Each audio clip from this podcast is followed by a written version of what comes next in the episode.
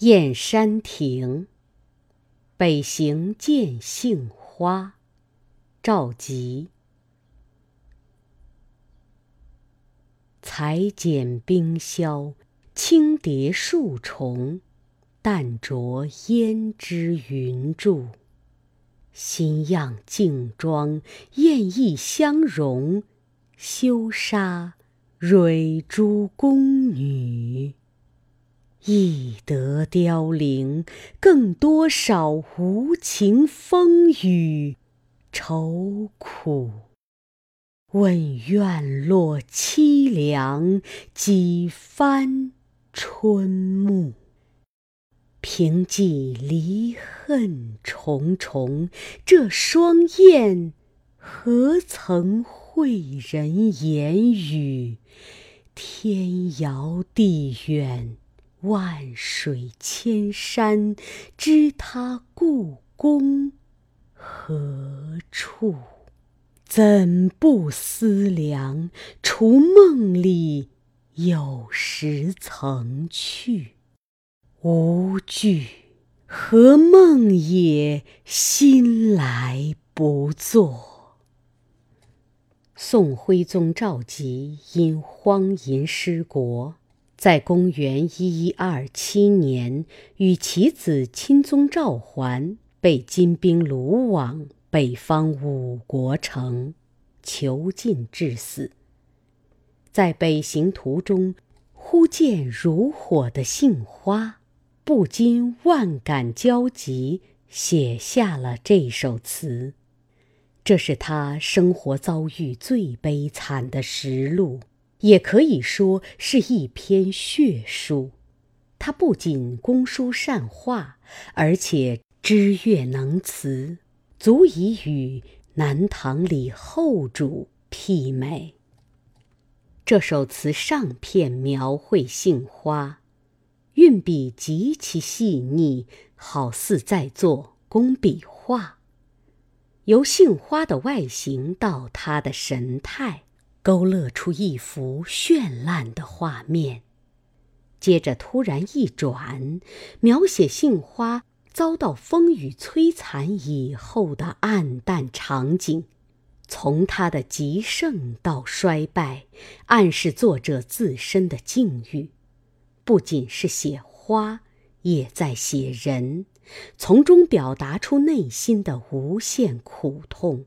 这也就是他在流徙途中见到艳丽无比的杏花时的感触，由此过渡到下片对自身遭遇沉痛的哀诉。首三句尽写细写杏花，是对一朵朵杏花的形态色泽的具体形容。杏花的瓣儿。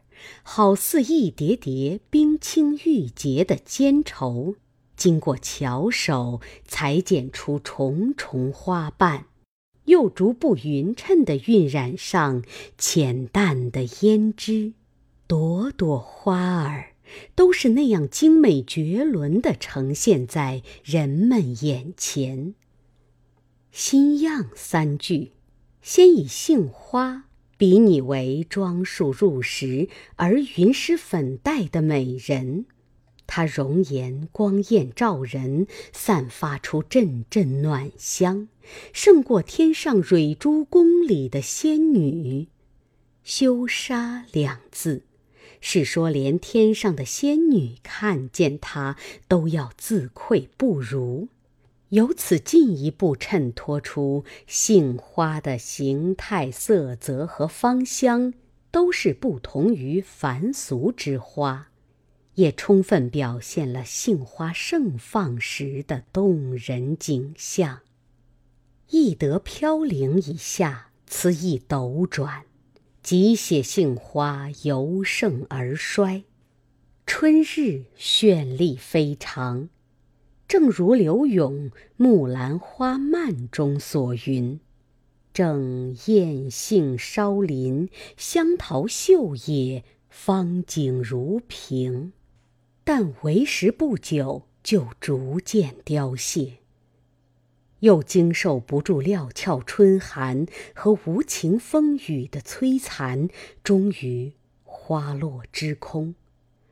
更可叹的是，暮春之时，庭院无人，美景已随春光逝去，显得那样凄凉冷寂。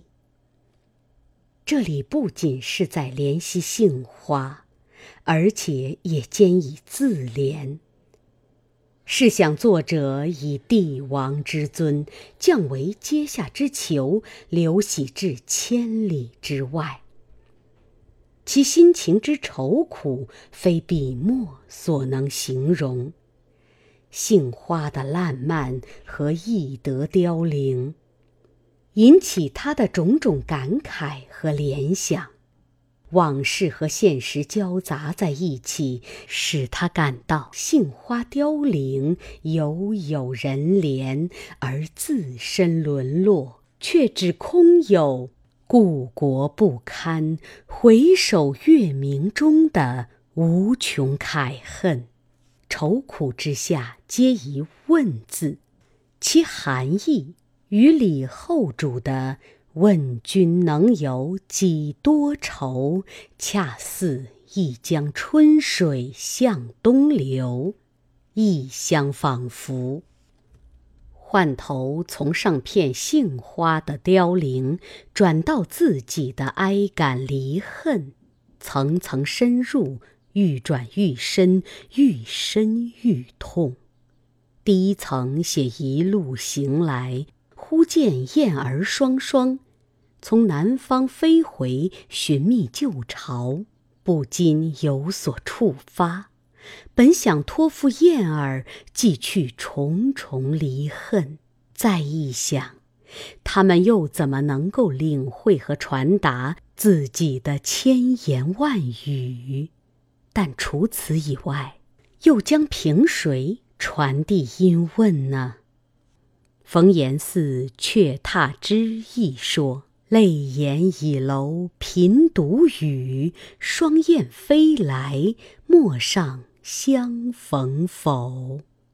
由于问燕，而燕儿不会作答，因此也就难解相思之意。缭乱春愁如柳絮，悠悠梦里无寻处。两位作者都是借着问燕，表露出音讯断绝以后的思念之情。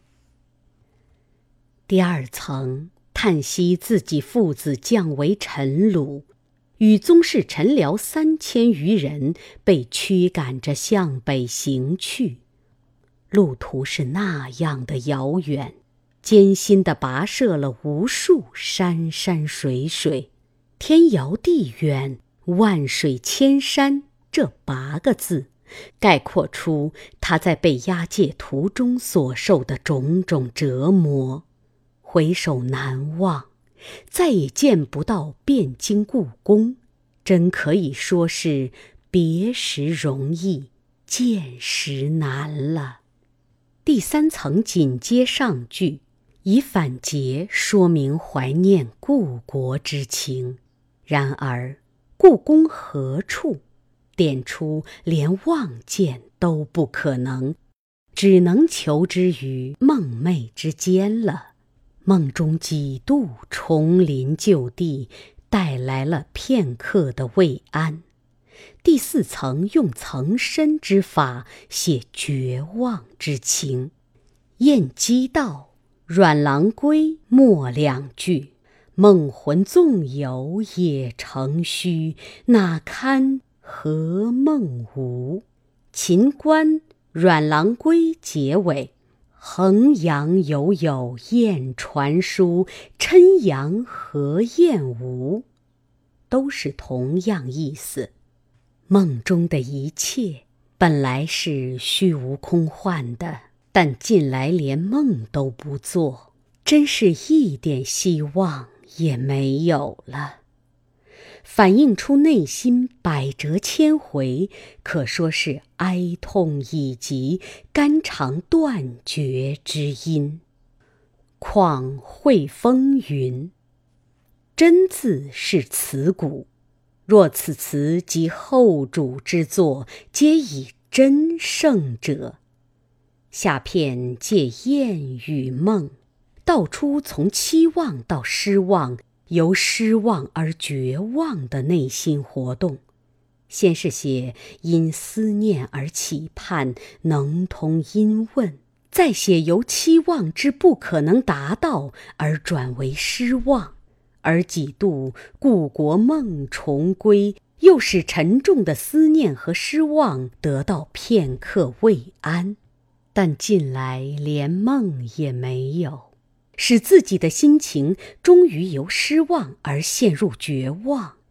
这样的心理刻画，在且问且叹、如泣如诉的低调下流露真情，也就是这一。真字，使本词产生较大的艺术效果。本文作者唐圭章，朗读：蓝色百合。